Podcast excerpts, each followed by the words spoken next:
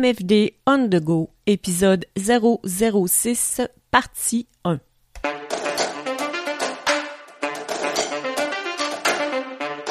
Bonjour, ici votre hôte Marie-France Duval.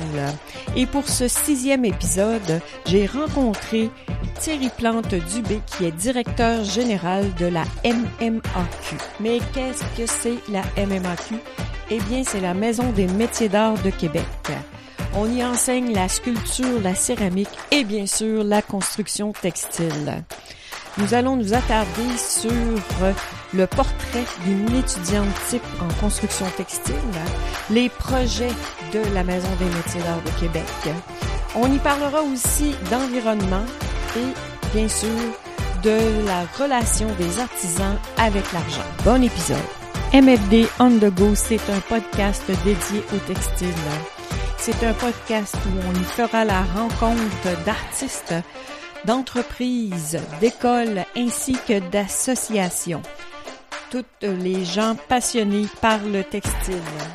Mais c'est aussi un podcast qui va se promener à travers les États-Unis et le Canada afin d'y rencontrer tous ces passionnés.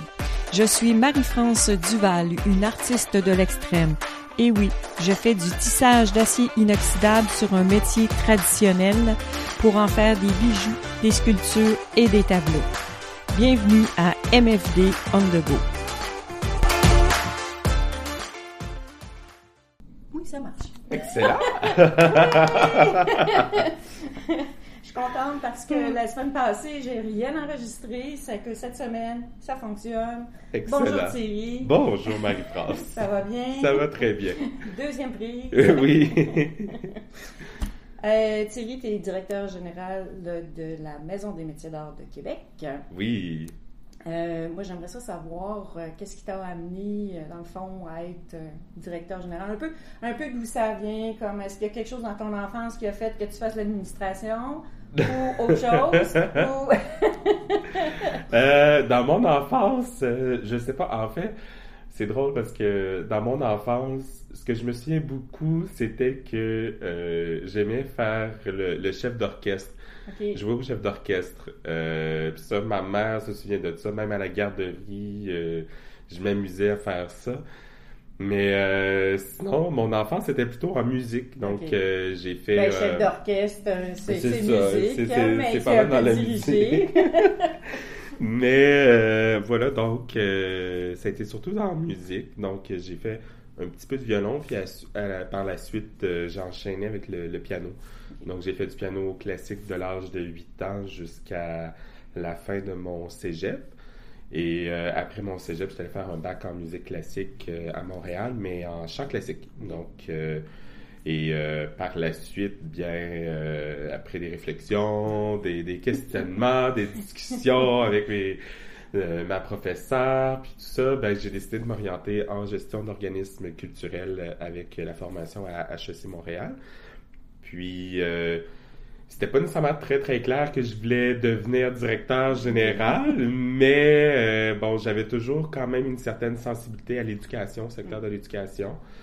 Euh, j'ai travaillé euh, à Saint-Jean-Port-Joli pendant trois ans avec des organismes culturels, euh, plus au niveau euh, des événements.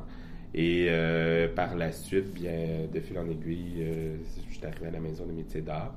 Et euh, là, ça fait deux ans et demi, bientôt trois ans que je suis ici. Donc, Ah ouais. euh, donc voilà. Oui, Puis euh, je pense que ton as un contrat de trois ans?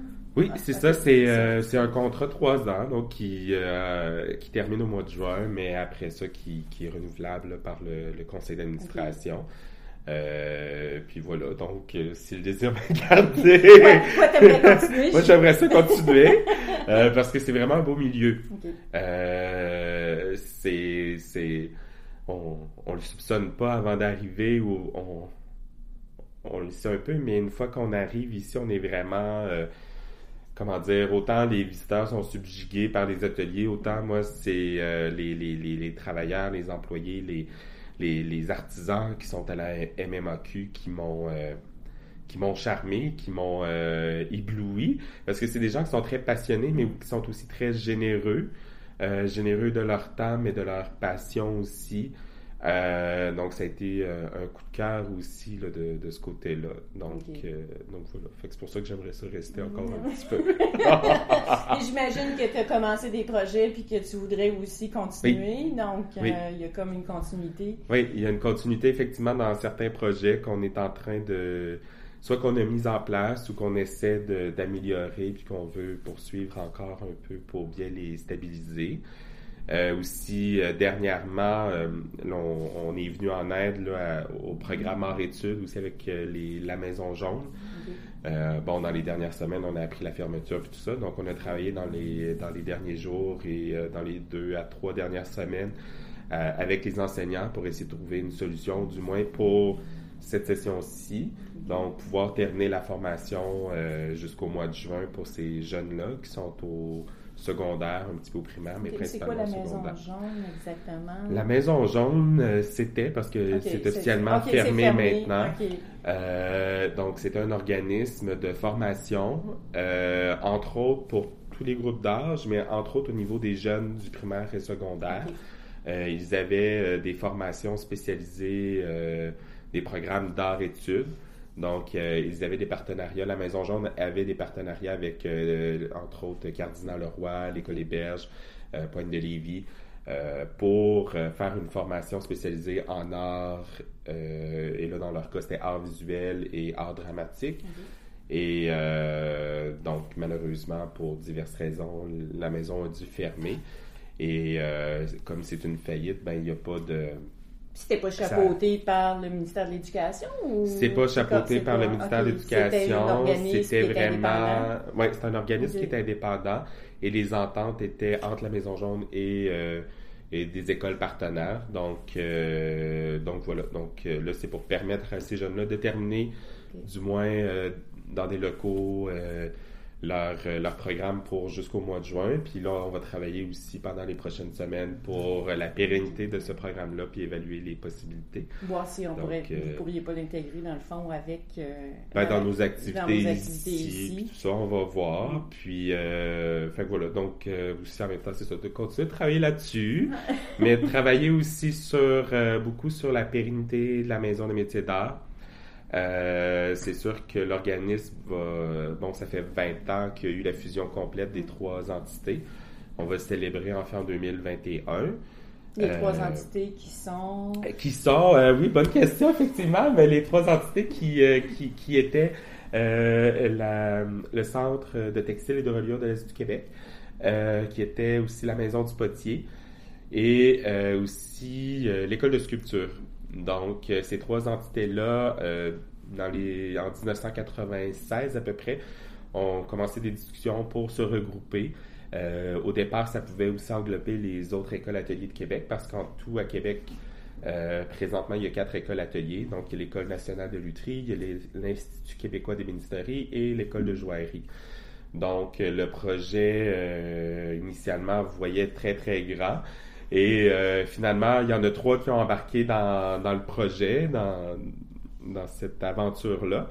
Et euh, au départ, quand le bâtiment a été acheté, où on se trouve présentement sur euh, le boulevard Charret, au départ, c'était encore trois entités distinctes.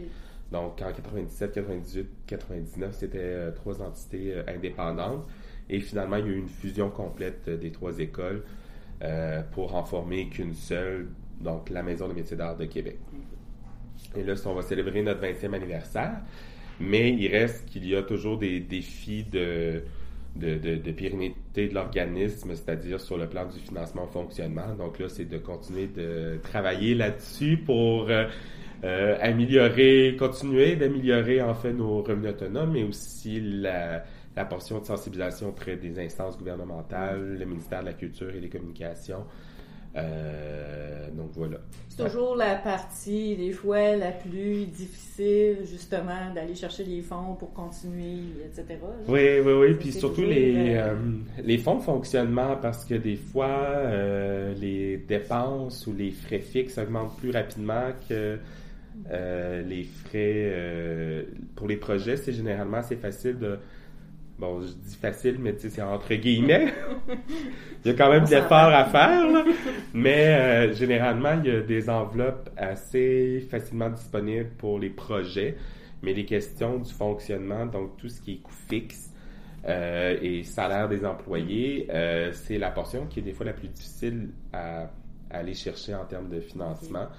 Et donc, voilà, on travaille fort là-dessus pour essayer d'améliorer aussi les conditions des travailleurs, la Maison de métier d'art de. Québec. Euh, j'ai un blanc, mais ça va revenir? Euh, c'est qui les, euh, les, étudiantes comme en textile? C'est quoi un peu le, le, portrait type de l'étudiante en textile? Oui, le portrait type de l'étudiante en textile, en fait, depuis que je suis en place, depuis deux ans et demi, mais même quelques années avant, euh, présentement, ce sont beaucoup des étudiantes qui ont déjà une formation. Euh, ce sont des étudiantes qui arrivent soit euh, du cégep ou qui arrivent de l'université ou que c'est un choix de carrière. Je regarde cette année dans les finissantes, celle qui termine la formation, Véronique, c'était une infirmière. Et elle a décidé de quitter sa, sa, profession pour le textile parce qu'elle avait besoin euh, de quelque chose de plus humain mm. aussi, quelque chose de plus euh, senti. Elle était un petit peu, euh, je pense, là je veux pas trop parler pour elle, mais de ce que des discussions qu'on a eues aussi quand on l'écoute parler, c'est qu'elle était, elle, sentait que le système de santé à l'heure actuelle était plus nécessairement correspondait plus à ses valeurs, à ses besoins ben, en tant que. aussi, on s'entend à cause des, des, heures qui sont. Ben, c'est ça, il y a beaucoup d'heures supplémentaires. Euh, puis c'est plus proche du monde, dans le fond. Oui, le, le, rapport humain est rendu différent, mm. puis euh, il y a beaucoup une attente de performance et de voir, en fait, en termes de nombre et de quantitatif, mm. plutôt que du qualitatif si on veut y aller comme ça. Mais euh, donc c'est ça. Donc pour elle, je pense que le, le, textile l'a interpellée. Euh, euh, et, et, voilà, donc elle a fait le saut. c'est quand même, en fait, c'est ce qu'on remarque chez la plupart de nos étudiantes, c'est que c'est un choix. Donc elles ont décidé de d'aller en métier d'art et elles ont choisi le textile. Euh, puis c'est aussi possiblement inspiré par des fois les grands-parents, les mm. grands-mères, les tantes, même dans la famille, peut-être qu'il y a déjà eu une tradition textile ou euh, un, éveil envers le textile. Et donc, c'est ce qu'on retrouve beaucoup là, chez les étudiantes euh, en textile. Ça varie de quel âge à quel âge? Euh, présentement, on est beaucoup dans une moyenne qui est autour de la fin, en fait, je parle d'une moyenne, mais d'un groupe d'âge qui est assez large, mais qui est de la fin vingtaine, donc 27-30 ans jusqu'à 50-55 ans, grosso modo. Donc, c'est on touche principalement ce groupe d'âge-là. Euh, puis euh, on, touche très très peu les étudiants du secondaire. Donc euh, présentement, c'est puis c'est probablement parce que les métiers d'art sont un peu méconnus, que la formation en métiers d'art est méconnue, plus précisément. Donc, donc voilà. Ouais. C'est plus c'est vraiment plus. Mais est-ce que tu conseillerais à quelqu'un du secondaire qui vient de finir de secondaire de tout de suite se lancer en métier d'art? Eh, c'est euh, conseillé, je ne sais ah, pas. en fait, si la personne connaît déjà le métier d'art puis que c'est déjà que c'est ce qu'il veut faire, euh, oui. Euh, mais il reste que c'est une formation qui est très exigeante. Donc, des fois, d'avoir fait déjà sa formation collégiale, ça peut être un avantage parce que euh, bon, les cours de base mm. sont faits, euh, donc les cours, tout ce qui est français, anglais, philo, euh, éducation physique, s'ils sont déjà faits, c'est vraiment un gros plus parce que ah. ça permet de mettre plus de temps en atelier. Mm. Et ce qu'on voit beaucoup, c'est que nos étudiantes sont des perfectionnistes, sont des personnes qui travaillent beaucoup. la formation n'est pas facile. Mm. Donc, quelqu'un qui fait la formation à temps plein, c'est beaucoup, beaucoup, beaucoup de travail. Puis il faut pas qu'il y ait trop d'autres à côté parce que euh, il faut quand même euh, rester assez euh, concentré là, sur, sur son chemin. à mettre dans l'échantillonnage, dans la pratique, dans la... Pour moi, pour l'avoir fait avec moins de cours que les autres en plus. et sachant le côté très perfectionniste, j'étais une boulimique de faire des échantillons, alors on s'entend que ça prenait beaucoup de temps. Mais effectivement, moins de cours, euh, ça aide beaucoup oui, hein? à, pouvoir. Ah oui, oui, oui, Ça, c'est. Euh, je suis vraiment là, là-dessus, c'est, euh, c'est essentiel quasiment. Là. Puis, est-ce que vous viseriez une clientèle aussi de gens retraités? Oui, ben il y, en a qui. C'est drôle que, que, tu soulignes ça, mais pendant les portes ouvertes, on voit entre autres aux dernières portes ouvertes qui étaient au, à la fin janvier, on a vu justement des, des femmes retraitées qui là c'était comme une idée, un projet de retraite, comme elles terminaient là, leur carrière plus professionnelle traditionnelle entre guillemets mais euh, là, ils avaient envie de se lancer plus dans de la création, puis de l'apprentissage de techniques métiers d'art, puis de techniques textiles. Et donc, euh, ça, ça, nous est, euh, ça nous a été partagé comme commentaire ou comme, comme désir de projet de retraite.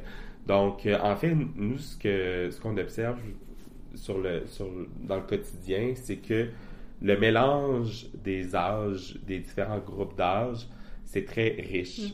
Euh, ça fait des échanges qui sont euh, franchement stimulants pour tout le monde. Il y a un très très grand respect aussi de la part euh, de toutes et tous. donc, ça fait, je pense, c'est la richesse aussi de notre programme d'avoir des gens qui ont choisi le métier d'art. Ils sont donc un peu plus sérieux ou plus impliqués dans cet apprentissage-là, mais aussi le fait d'avoir différents euh, provenance de différentes mm. provenances, ben, ça vient bien se compléter. Donc, euh, oui. Mais ça fait une synergie à travers un groupe aussi. Oui. Pour l'avoir vécu encore, parce que. on était on dix. on, est... on était dix, puis ça partait de. quand même dans la vingtaine, assez jeune, jusqu'à moi qui était probablement la plus vieille, j'ai une quarantaine d'années. Donc, c'est vraiment. Euh, puis effectivement, c'est intéressant. Il y a beaucoup, on, se faisait des compétitions aussi. non, mais c'est ça, les, les, les, gens sont très... Euh, euh, c'est ça, il y a une belle ambiance conviviale dans les, dans les ateliers, puis aussi avec les enseignants, les chargés de cours. Euh, je regarde hier, bon, comme il faisait pas très beau, puis qu'il y avait tempête, euh, par contre, c'est arrivé un petit peu plus tard dans la journée qu'on a fermé euh, complètement les cours. Mais bon, certains cours étaient déjà annulés parce que les chargés de cours habitant trop loin, c'était pas possible de se rendre. Mais euh, il y avait des étudiantes qui étaient pareilles dans les ateliers, puis qui faisaient les, des tests de teinture, mm. puis tout ça. Puis euh, bon, euh, c'est ça, c'est drôle à, voir, c'est le fun à voir. mais la température n'a pas d'importance. Euh, non, non, non. Comme on, là, on a du temps. Tant qu'on peut se rendre. on couche pas ici. Puis, est-ce qu'on idéalise un peu le métier d'artisan aussi, des fois? oui, oui, oui. je pense que oui. Euh, tout à l'heure, on le mentionnait, la formation est très exigeante et le métier d'artisan est un métier qui est très exigeant. Et ce, peu importe après ça l'orientation qu'on prend en tant qu'artisan. Donc, qu'on soit soit un artisan en production euh, ou plus en, en œuvre, euh, en pièce unique, en œuvre de type plus art visuel. c'est très, c'est quand même très exigeant. Euh, c'est beaucoup de temps de recherche, trouver sa propre signature, sa propre couleur. C'est aussi pas facile de faire sa propre promotion, même si on le voit dans la formation, il y a des cours de, de, de, marketing, de, de, mise en marché, mais euh, c'est pas évident de se démarquer, de se faire sa place. Euh, c'est pas aussi évident de des fois d'être confronté aux commentaires des, des clientèles. Hein? Marie-France s'opine du bonnet. euh, c'est ça. Donc, des fois, c'est de, de justifier, de devoir se justifier. C'est pas évident tout le temps. Euh, et c'est tout le temps cette, euh, cette éducation-là, cette, euh, le dialogue qu'on a avec les, les clients, les, les futures clientèles, de, de bien leur expliquer c'est quoi le métier d'art, le fait, euh, le fait main, euh, c'est quoi la valeur ajoutée, mais c'est quoi aussi nous, qu'est-ce qu'on y met dedans, parce que quand on vend du métier d'art, euh, on vend une portion de soi, Mm. c'est pas juste une production de laquelle on est complètement détaché, c'est c'est quelque chose où on retrouve un petit peu de, de nous. Et euh, ça, c'est euh, c'est les, les, les gens le, le saisissent pas tout le temps. Euh, surtout à une époque où on est capable d'aller acheter, bon, en textile, avec les, les, toutes les chaînes de grande surface qui vendent des, des chandails, des pulls à 5, 10, 15 dollars. Puis que là, nous, on arrive, puis ben, le, le- un chandail, disons, similaire, d'aspect similaire, euh, mais qui, est- qui, est- qui est à 150, C'est 200 dollars, ben là, le, le, le client dit, ben, mais pourquoi? Puis là, En fait, là il y a encore beaucoup d'éducation Oui. à faire au Oui. niveau de- des gens en général Oui. là, pour qu'ils consomment. En fait, il faudrait mieux consommer. À ce moment-là, on verrait probablement plus la qualité de ce qui se fait en métier d'art et la durabilité aussi, probablement. Oui, ben il y a ça, puis il y a tout l'aspect où est-ce qu'on est dans une euh, on est dans un monde capitaliste, qu'on le veuille ou qu'on le veuille pas. Donc euh, tout le monde est là, euh, on est beaucoup dans une optique de- d'en avoir le plus pour son argent. Puis bon, on- on on n'y échappe pas, on est tous un petit peu dans cette dynamique-là où est-ce que ben on a besoin, on a un certain budget pour vivre, donc on doit quand même limiter certaines dépenses. Donc c'est sûr que euh, les gens en général, euh, s'ils peuvent économiser un peu, ben Mhm. ça fait leur affaire, mais en même temps, en parallèle, on, on, on, on, aime ça en avoir beaucoup. Donc, des fois, on a des garde-robes qui sont complètement remplis de, de, de linge, de vêtements, puis qu'on porte pas, mais qu'on a acheté pareil. Donc là, c'est comme de... Je pense qu'on est rendu à un point, puis aussi sur le plan environnemental, on est rendu à un point où est-ce que il faut apprendre à, à, à, à diminuer notre consommation, vraiment dans un processus de décroissance. Et je crois que le métier d'art peut aider dans ce processus de décroissance-là. Puis l'industrie textile, on se le cachera pas, la production de masse en textile est très, très polluante. Donc là, de, de retourner à des approches un peu plus euh, de, de petite échelle, mais aussi avec, avec des approches qui sont peut-être un peu plus réfléchies, puis un Prendre peu plus... conscience, dans le fond, que la qualité est là, la durabilité. La qualité, la durabilité, durabilité. puis euh, aussi la, la, la fabrication. Mm. Comment est-ce que ça a été fabriqué?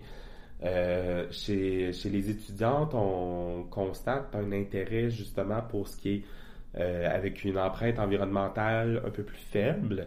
Euh, il y a un très, un très grand intérêt pour tout ce qui est teinture naturelle, Mm. teinture faite à base de plantes, euh, qu'elles soient euh, indigènes ou des, euh, des, des, euh, des baies, des, des feuilles euh, d'arbres, des feuilles d'arbustes, Ouais. des écorces euh, de bouleau, peu importe. Mais ça, c'est la matière qui est présente ici sur place au Québec et qui nous permet de faire de la teinture. Euh, des fois aussi, c'est avec des, des insectes. euh, donc, euh, donc, les étudiantes sont très, très, très intéressées par ça. Euh, aussi, la fibre. Qu'est-ce qu'on produit comme fibre ici au Québec? Euh, bon, le lin qui a déjà été ultra présent, euh, qui a perdu de, de sa présence à une certaine époque, mais là qu'on commence à voir réapparaître, qui est une fibre aussi en même temps très bon, ou en tout cas qui est plus écologique, Ouais. entre guillemets, que le coton, euh, puis qui est une Mm. fibre qui est durable, qui respire bien, euh, qui est facile d'entretien. Donc là, on commence à retrouver cette conscience-là, puis euh, même certaines de nos chargés de cours qui se sont lancés dans leur propre euh, petite entreprise, justement, de développement de teinture avec des plantes euh, pour l'indigo, entre autres, Mm. puis tout ça, de, la- de faire la mise en marché, de- d'en faire la vente.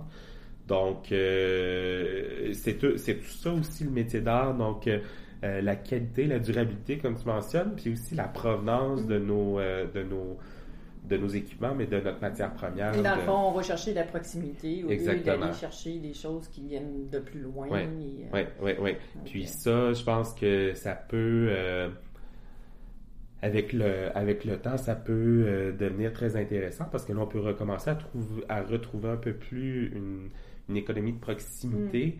puis qui est moins basé sur ben, acheter le, plus possible à un, à un faible coût versus en acheter ce qu'on a de besoin à un coût qui est juste pour le travailleur, puis qui en même temps permet... il y a des chances de durer beaucoup plus longtemps. Là. Donc, tu fais des choix un peu plus réfléchis à ce moment-là quand tu achètes quelque chose. Je sais, je le fais pendant... Ça fait longtemps que je le fais, là, mais... on me dit des, fois, j'ai des belles choses, puis je fais comme, oui, mais ça vient d'un artisan. C'est ça. ça fait dix ans, je le vis, il est encore beau, tu sais. Vraiment, c'est souvent... C'est arrivé quand même relativement souvent. Euh, puis les débouchés aussi au niveau de... Bon, quelqu'un qui finit un cours en textile, euh, qu'est-ce qu'il peut s'attendre à à faire? Est-ce que ça va être seulement son entreprise ou... Euh... Euh, non, c'est pas seulement son entreprise. C'est sûr que... Puis tantôt, tu posais la question, est-ce qu'on romantise pas un peu, idéalise pas un peu le, le, travail de l'artisan? c'est difficile, puis c'est pas vrai qu'à la fin des études, on trouve tout de suite son, son créneau, puis qu'on est tout de suite prêt à se lancer, puis qu'on a les sous pour se lancer, puis tout ça. Donc, euh, euh, ici, on offre, on a un programme qui s'appelle l'incubateur. Donc, euh, les étudiantes, les, diplômés, en fait, pendant une période de deux ans, peuvent bénéficier des ateliers, de l'accès aux ateliers gratuitement. La seule chose dont elles ont à se préoccuper, c'est d'acheter leur matière première ou du moins d'avoir leur matière première. C'est la seule chose. Et euh, comme ça, elles peuvent commencer, ou en fait, elles peuvent continuer de faire des tests et de développer leur plan d'affaires ou leur, euh, leurs idées d'entreprise. Et là, effectivement, les débouchés sont quand même assez variés. Euh, par contre, on se le cachera pas, c'est pas la majorité nécessairement des étudiantes qui vont poursuivre en textile tout au long de leur vie. Peut-être que ça va aller en, amélioration, en augmentation, mm. mais on est plus autour de 25-30% qui, qui, qui, continue. dans le textile dans le temps. Euh, par contre, les débouchés sont quand même assez larges parce qu'on peut, oui, soit partir sa propre entreprise euh, en production, euh, en petite production de, de, de, vêtements et de petites collections. sinon, ça peut être aussi de travailler pour des déjà des d'autres artisans qui ont déjà qui sont un peu plus établis donc des fois euh, ça permet aussi d'avoir un revenu d'appoint qui rentre, donc de faire de la production pour un autre artisan. Euh, des fois, c'est de prendre une orientation qui est art visuel, donc euh, de vraiment aller plus dans du travail de recherche artistique et de, de, de, création artistique et là, des expositions, puis des, des, commissariats, puis des choses comme ça. ce qu'on retrouve un petit peu aussi, c'est du travail de collaboration, euh, des fois avec des euh, scénographes ou des fois avec des, euh, des, des, costumiers, que ce soit pour le cirque, pour le théâtre. On a des chargés de cours comme Isabelle Couillard qui travaillent beaucoup avec ce type de, de, de, professionnels-là, particulièrement pour des pièces de théâtre. donc voilà, donc c'est quand même assez ah, varié. Ouais. Puis est-ce qu'il y en a qui se dirigent au niveau industriel? Parce qu'on a quand même plusieurs au Québec? Ben, en fait, non, c'est sûr que ça a beaucoup diminué, mais il y a quand même des industries textiles qui font des tissus d'ameublement, des vêtements, souvent des vêtements de travail, c'est peut-être moins intéressant au niveau de la, création, là. mais euh, comme une filature aussi, on a la filature, euh, c'est le mieux qui est en Beauce. Euh, est-ce qu'il y en a qui vont se diriger dans ça ou c'est pas une avenue à laquelle les gens pensent? Depuis que j'étais en poste, je dirais que c'est peut-être pas une avenue qui est beaucoup explorée. Euh, on aurait peut-être avantage à, tisser davantage aussi de liens avec ce, secteur-là. Euh, mais euh, ça, ça, pourrait être possible, effectivement. Surtout que notre formation, c'est construction textile. On la retrouve aussi du côté de Montréal avec le Centre de textile contemporain de Montréal. Et euh, la formation en construction textile font en sorte que nos étudiantes sont quand même des expertes en tout ce qui est tissage mm. et tricot, donc la construction des étoffes. Et que ça soit une étoffe très, euh, très simple, très, très neutre, ou après ça, une étoffe qui est très colorée, qui a beaucoup de motifs, de, de, de couleurs ou qui utilisent différentes sortes de fibres, parce que oui, on parle de la fibre, des fibres naturelles, euh, que ce soit de la laine, du lin, du coton, euh, de la soie, mais ça peut être aussi des fibres plastiques, ça peut être aussi de la fibre métallique, des fibres animales aussi, le crin de cheval ou ces choses-là. Donc, le textile, c'est très, très large. Donc, effectivement, on aurait peut-être avantage aussi à travailler un peu plus, à collaborer un peu plus avec le secteur industriel. Euh, puis je pense que nos étudiantes auraient une belle place dans ce milieu-là. À Parce que des fois, c'est de la création. C'est comme je regarde ceux qui font de la. Je sais qu'il y a une entreprise au Québec qui fait de la des tissus d'ameublement. Oui. Puis c'est toujours intéressant. Bon, c'est sûr qu'il y en a qui sont un petit peu plus plates, mais c'est quand même, quand, quand je regarde les armures en tissage, armures complexes, etc., puis effectivement, le travail de la couleur est quand même important là-dedans. C'est que au niveau technique, euh, quand on sort d'ici, on est quand même euh, un bon bagage. Oui, oui, c'est ça. Vous avez un bon bagage. Puis euh, le, tissu d'ameublement a aussi ses, ses contraintes mm. et ses exigences que le vêtement n'a pas nécessairement mm. et vice-versa. Donc, euh, oui, ce serait. Quelqu'un qui aime créer des patrons, entre autres. Oui. Tu sais, qui aime vraiment travailler au niveau des techniques des armures. Oui. Mais c'est ça, créer des liens, dans le fond, avec ces industries-là, à laquelle on ne pense pas nécessairement. Oui. Puis probablement que les autres non plus ne pensent pas. Oui. Euh, je ne sais même pas s'ils savent si ça existe. Que, ces cours-là existent. C'est ça. Euh, l'industrie, en fait, ceux qui savent le plus qu'on existe, c'est probablement Brassard parce que c'est notre principal fournisseur en matière première ou en, équipement, mm. parce que c'est aussi les métiers à tisser, euh, dont les métiers à tisser Leclerc. Mais sinon, euh, ouais, on aurait. Mm. C'est une belle piste à explorer, mm. effectivement. Ouais. Ensuite, euh, bon, après cinq ans, tu m'as dit qu'après cinq ans, souvent les gens ne continuaient pas. C'est pour ça que je t'ai parlé de la clientèle un peu qui. Les, retraités, parce que les retraités, eux, arrivent premièrement bon, euh, souvent, ils ont une retraite, donc ils ont de l'argent. Oui. Donc, ils peuvent s'investir. Évidemment, ils ont une formation qui est déjà faite. À ce moment-là, est-ce que ça pourrait pas être, au lieu d'être un cours de trois ans, plus un cours concentré sur un an et demi, mais ce, ce n'est que des techniques et qui en choisissent une, comme tricot ou tissage? Oui, ça, ça, pourrait être, euh, en fait, euh, le, le, le, programme en métier d'art est beaucoup en on est en train de, le réfléchir, de, continuer à voir. Bon, ça fait 30 ans maintenant qu'il existe. Euh, les premières cohortes du, deck technique de métier d'art actuel ont commencé en 89, en 1989. Donc, euh, donc ça fait 30 ans maintenant. Euh, on est, en fait, le ministère est en train, le ministère de la Culture et des Communications est en train de lancer une étude sectorielle sur justement la formation en métier d'art. Euh, les, les, points forts, les points faibles, donc qu'est-ce qui pourrait y être? Euh, il y a une table de discussion qui existe, qui est le, le comité de coordination euh, de la...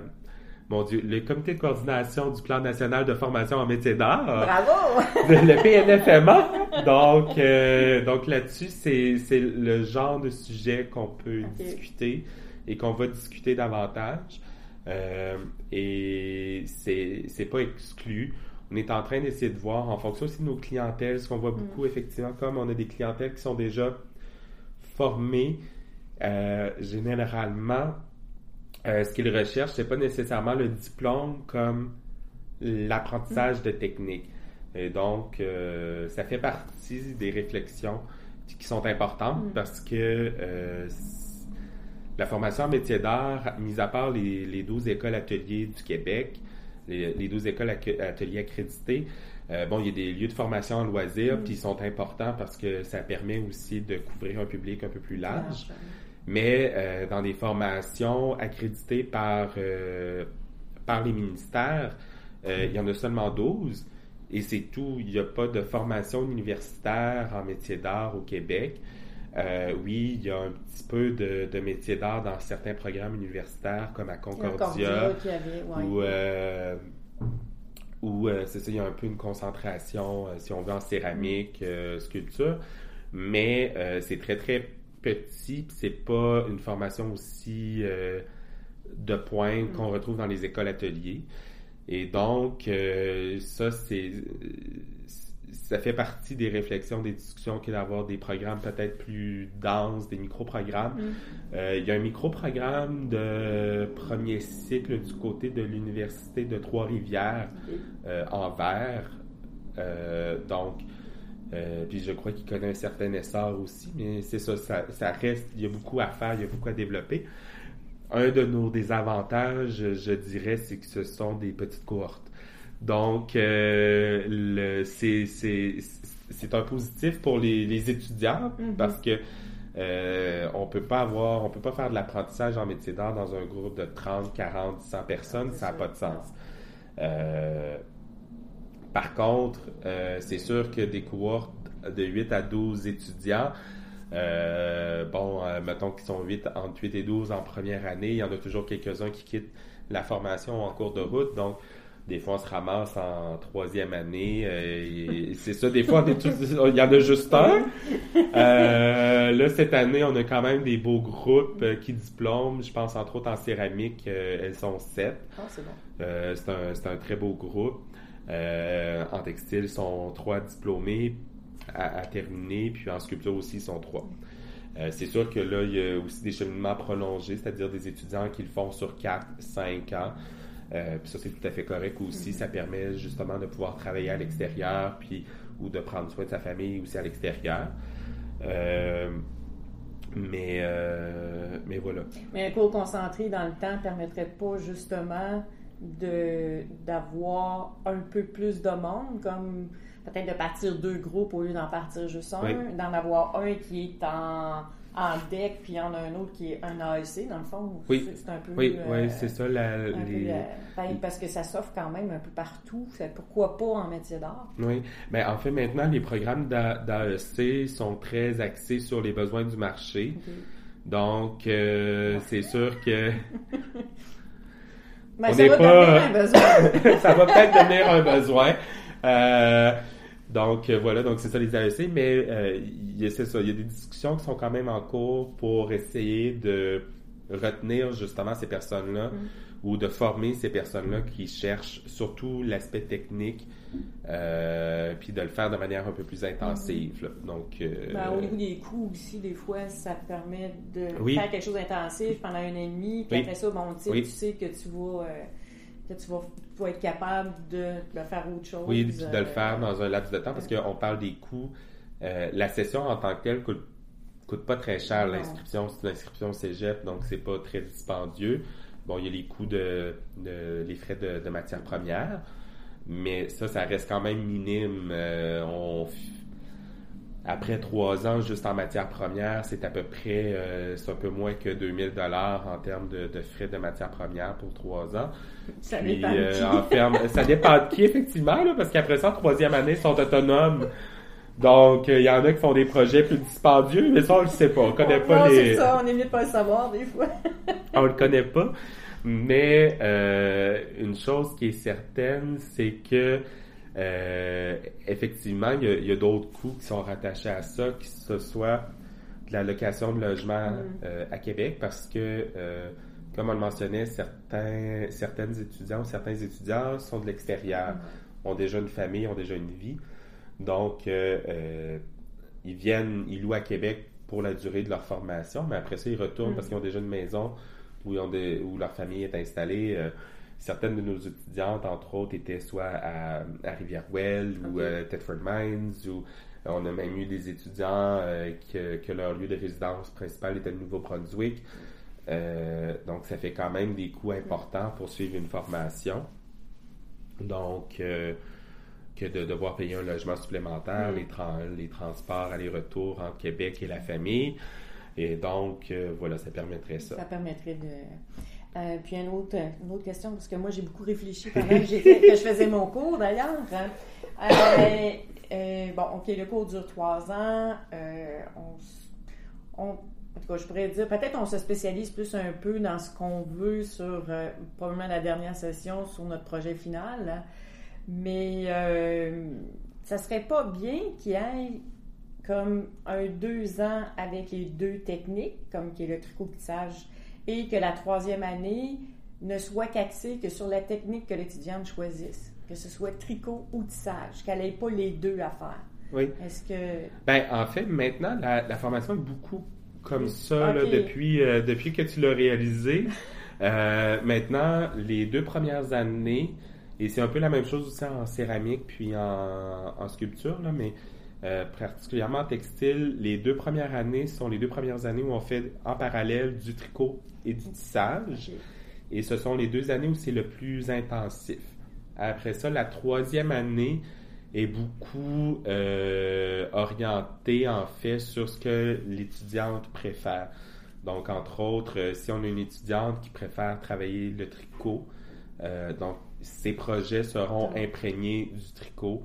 Euh, et si c'est le tissage, ben, ces projets seront imprégnés principalement du tissage.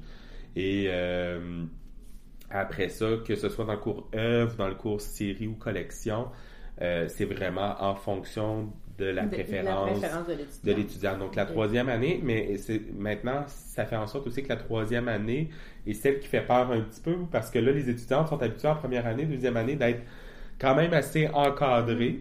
Et donc, euh, de savoir exactement qu'est-ce qu'ils ont à faire, quel projet, puis quelles sont les attentes. Et là, en troisième année, on arrive et là, euh, bam, t'es euh, es autonome presque. Et donc, là, c'est ça, c'est un gros go.